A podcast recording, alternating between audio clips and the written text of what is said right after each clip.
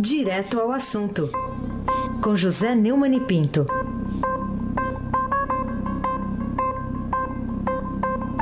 Abrindo a semana, né, com 13 nomes para a disputa da presidencial, está aqui José Neumann e Pinto. Neumann, bom dia.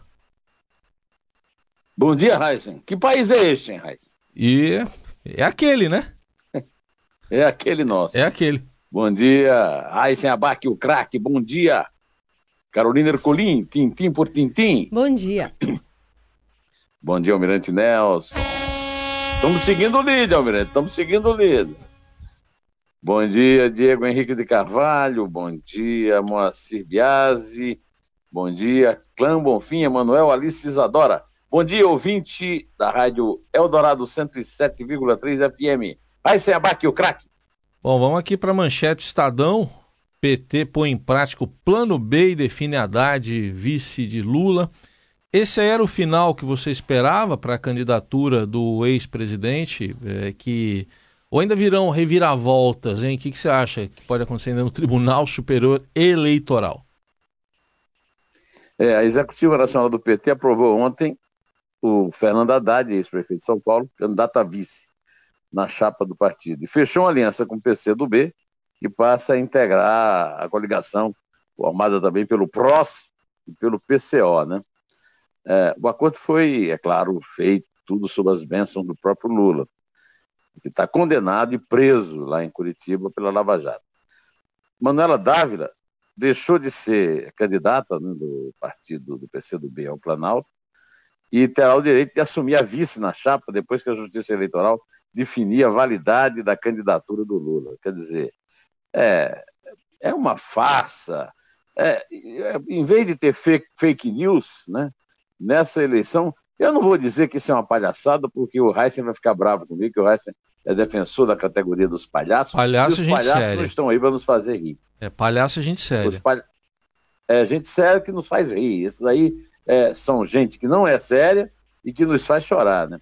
Agora, já não demorou muito, né? O Fux está dando lá no, no BR-18, né? Que já surgiu a primeira contestação da candidatura do Lula. Poucas horas depois do nome dele ser confirmado no sábado, né? O procurador da Prefeitura de Recife, Charbel Marum, ligado ao MBL de Pernambuco, pré-candidato a deputado federal pelo Partido Novo, né? Entrou com um pedido de impugnação da candidatura do Lula. Segundo informações publicadas pelo MBL no Facebook, Marum baseia o pedido em ações, ação já rejeitada pela Justiça Eleitoral, em que o movimento solicitava a impugnação da candidatura e foi esse, esse pedido foi negado, porque a candidatura ainda não existia, mas o próprio é, o, o, nosso querido presidente lá do TSE, o, o Luiz Fux, disse depois que a inelegibilidade do Lula era chapada, ou seja, é, não há nenhuma possibilidade dela não ser confirmada. É, o Marum disse que é um fato novo, e é de fato, a candidatura do Lula. Foi lançada, é, é uma farsa, é uma piada, é, é, a manchete do Estadão define bem, é o plano B que eles vivem negando, e, e serve apenas para enganar o eleitor, o que é uma, uma lástima né, que você tem um líder popular mais prestigiado do Brasil, o presidente considerado melhor de todos os tempos, agindo dessa forma, que eu não encontro outra palavra, viu, Raiz? Já que a gente não pode falar que é uma palhaçada, é uma canalice, né? Carolina Herculin, tintim por tintim. Bom, vamos lá. Quero saber se você tem uma explicação lógica para o fato de o PT insistir na candidatura de Lula, mesmo ele sendo ficha suja pela condenação na segunda instância e tendo, por isso, sua inelegibilidade chapada. Chapada, só para a gente lembrar, foi o termo usado pelo próprio eh, presidente do TSE, ministro eh, Luiz Fux, né, na semana passada, falando sobre uma evidente né, inelegibilidade. É, Carolina, é, é chapada mesmo, é a coisa, a palavra boa. Pois é, acontece o seguinte, o PT e o Lula é, estão, é, digamos, andando e vagando, né, é, pela em relação ao povo brasileiro, em relação ao cidadão. É, é uma falta de caráter total. O cidadão vai para a eleição sem saber quem é candidato, quem não é. Eu vi também nos, né? que o garotinho que também está para ser condenado lá no Tribunal Regional Eleitoral do Rio também é, contraria tudo, lançando a candidatura. É, é, mas o PT, Carolina, você me perguntou assim, por que, o que é que eu acho disso? O PT foi criado numa dúvida, não sabia se fazia revolução, tinha um grupo de revolucionários lá, né? não sabia se disputava a eleição, e no fim o PT está é, voltando, digamos assim, às suas origens em dúvida entre a revolução e a eleição.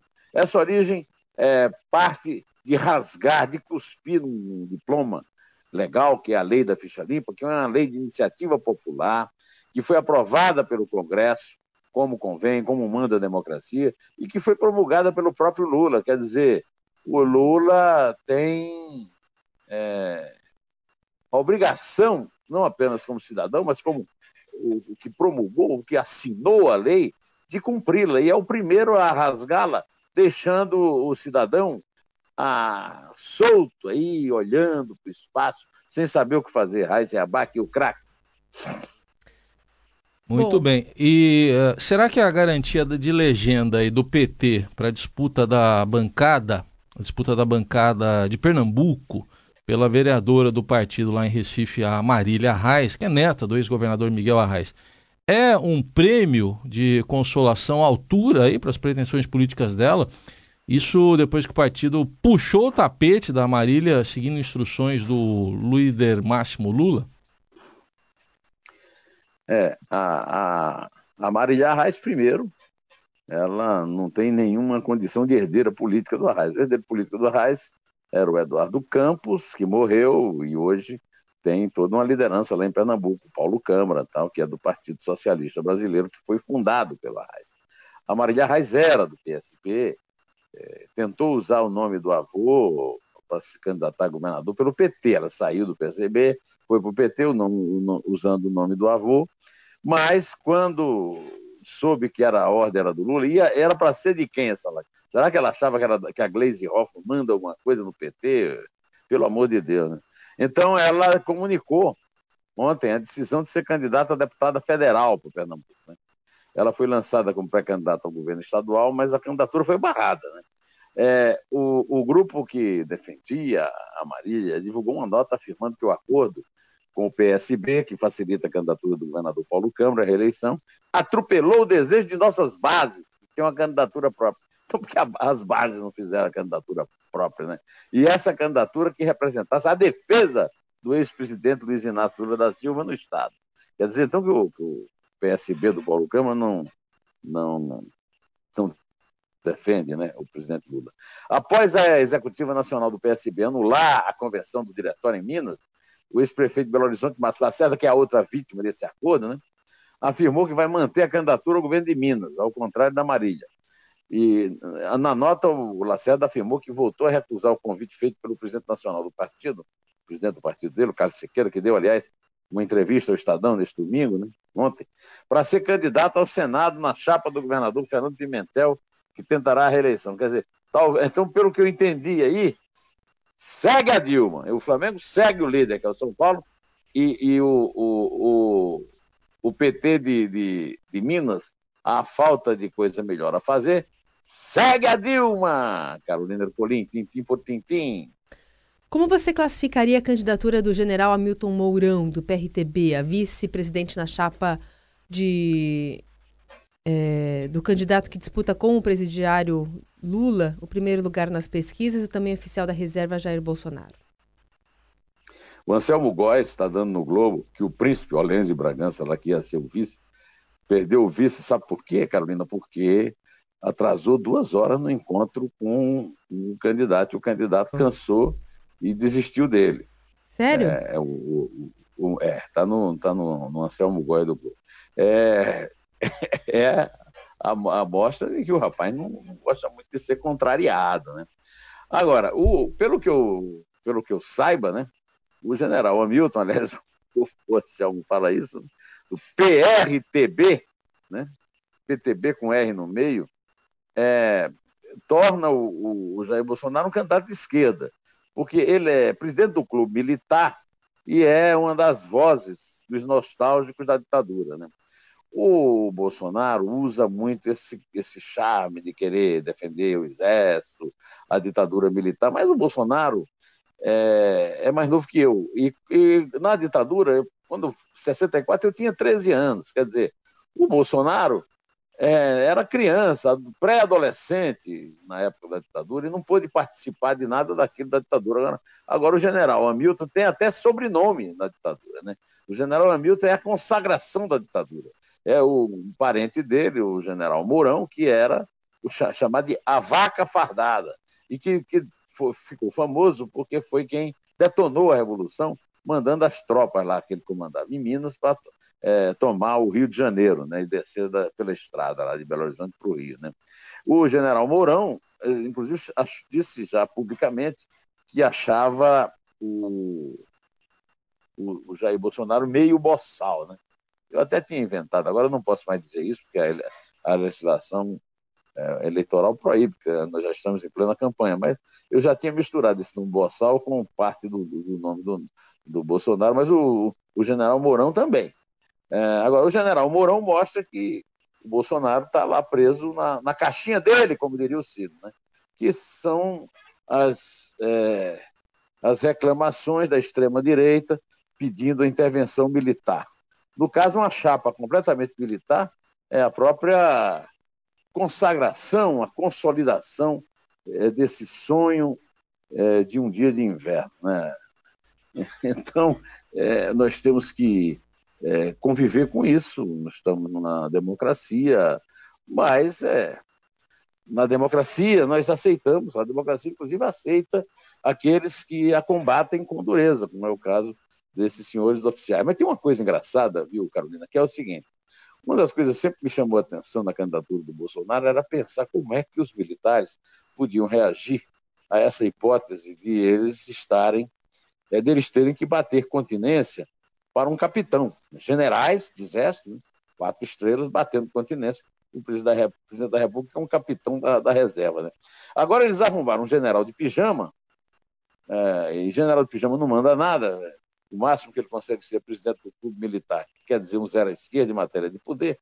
Mas aí nós temos uma chapa pelo avesso, né? O presidente é capitão e o general da reserva é capitão da reserva e o general da reserva é vice. Será que isso, Raíssa Abac, é uma confirmação da importância do vice na eleição brasileira? É, Ou né? não? É apenas uma, uma circunstância. O que, é que você acha? É.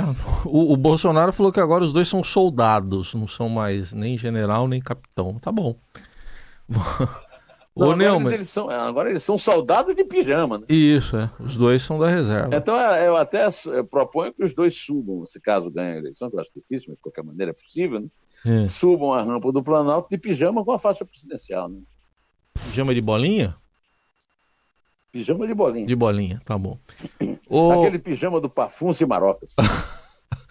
Ô Neumann, você citou aí de passagem aí o Ciro Gomes, vamos falar um pouco agora da candidatura dele, porque foi anunciada a escolha da senadora Cátia Abreu, do PDT de Tocantins, para ser a vice de Ciro, do mesmo partido.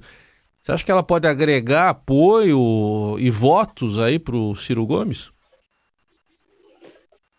É, o problema da Cátia Abreu é o seguinte: a Cátia Abreu era é, da, da bancada ruralista. Aliás, o Estadão fez uma matéria ontem, né, a respeito da força da bancada ruralista.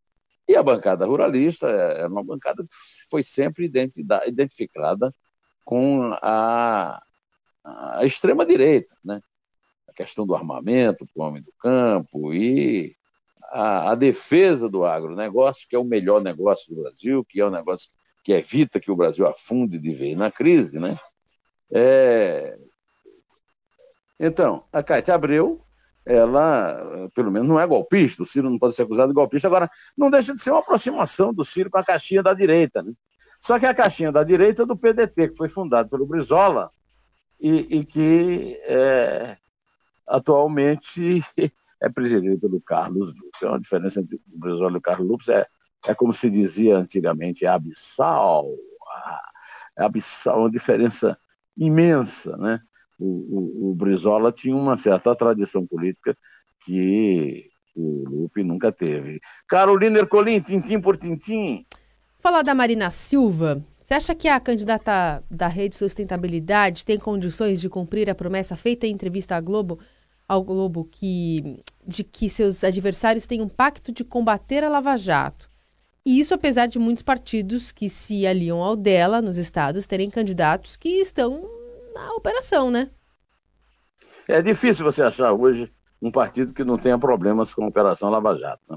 De qualquer maneira, a Marina falou a verdade. Os partidos estão, os políticos, estão todos os deputados e senadores numa operação é, afundem a Lava Jato. Né? E ela conseguiu um bom vice. O, o Eduardo Jorge é autor da melhor definição sobre a atual situação do Brasil. O brasileiro vai dormir revoltado e acorda omisso. Não basta isso para eleger a Marina. Né? A Marina vai ter muito mais dificuldade do que é, simplesmente ter um vice que define bem a eleição. Aí se abaque, o craque. Bom, então terminou o prazo para a realização das convenções partidárias, para escolher os candidatos para as eleições de outubro. A gente está com a lista completa aqui no, no Estadão de hoje, nome dos candidatos. Agora são vice. 13, né? São 13, é, agora são 13. Eram 14, agora são 13. Agora são 13. A, a Manuela virou vice do vice Isso. do Lula.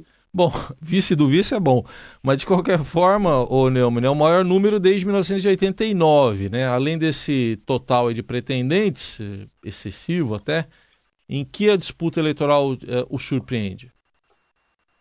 É, a, a, disputa eleitoral nos surpreende muito, porque quando o ano começou, eu até tive a ilusão de que nós pudéssemos fazer uma campanha tipo não reeleja ninguém.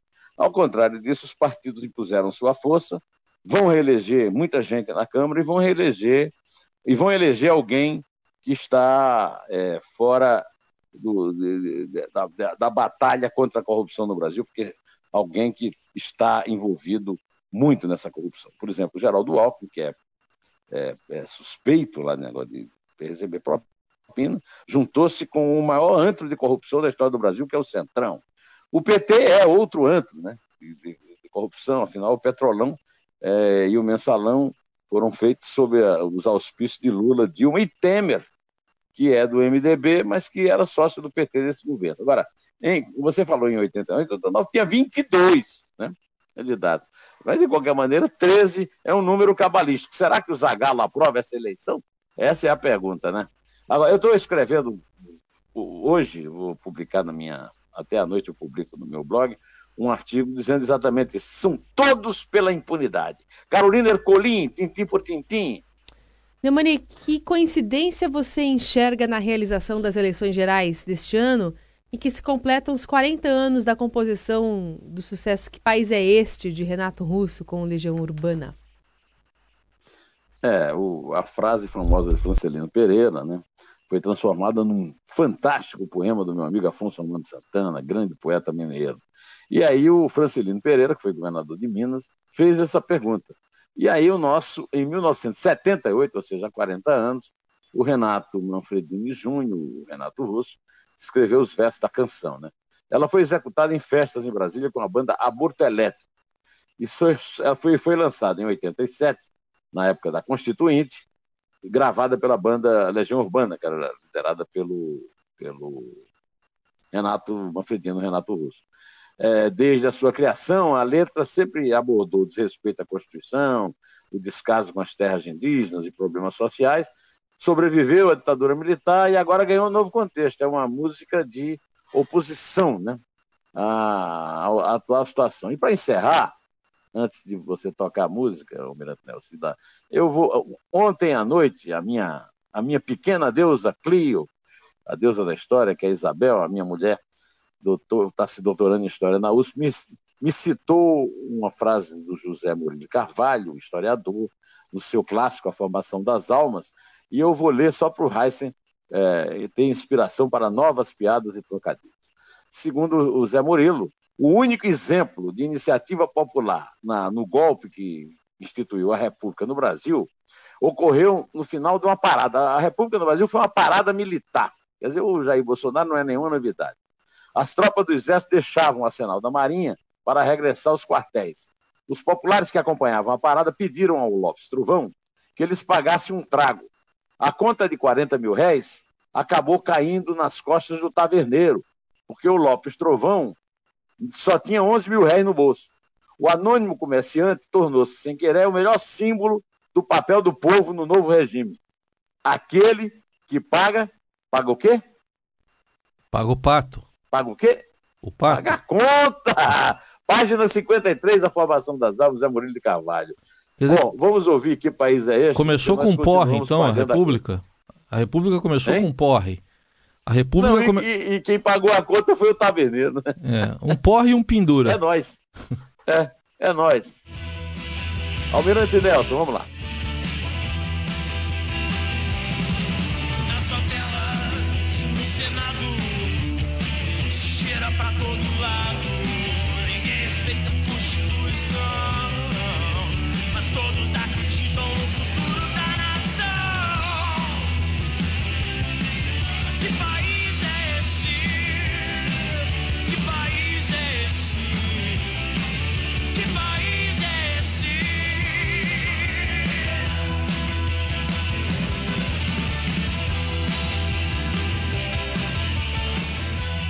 Heisen, você e nós vamos sofrer muito para tirar o São Paulo desse, dessa liderança. São Paulo é um time encasca, encardido, rapaz. Vai ficar líder, viu? É. Muito embora que no campeonato só vale a última rodada, mas eu acho que só, vai ser difícil tirar o São Paulo de cima, viu?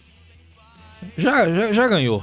Vamos falar assim, já ganhou. Não, não, não ganhou ainda, mas, mas tem tudo indica que vai ficar em cima. Tá bom. Carolina, pode contar aí, porque o nosso tempo acabou, Carolina. Vamos lá, Neumani. É três. É dois. É um. Inter.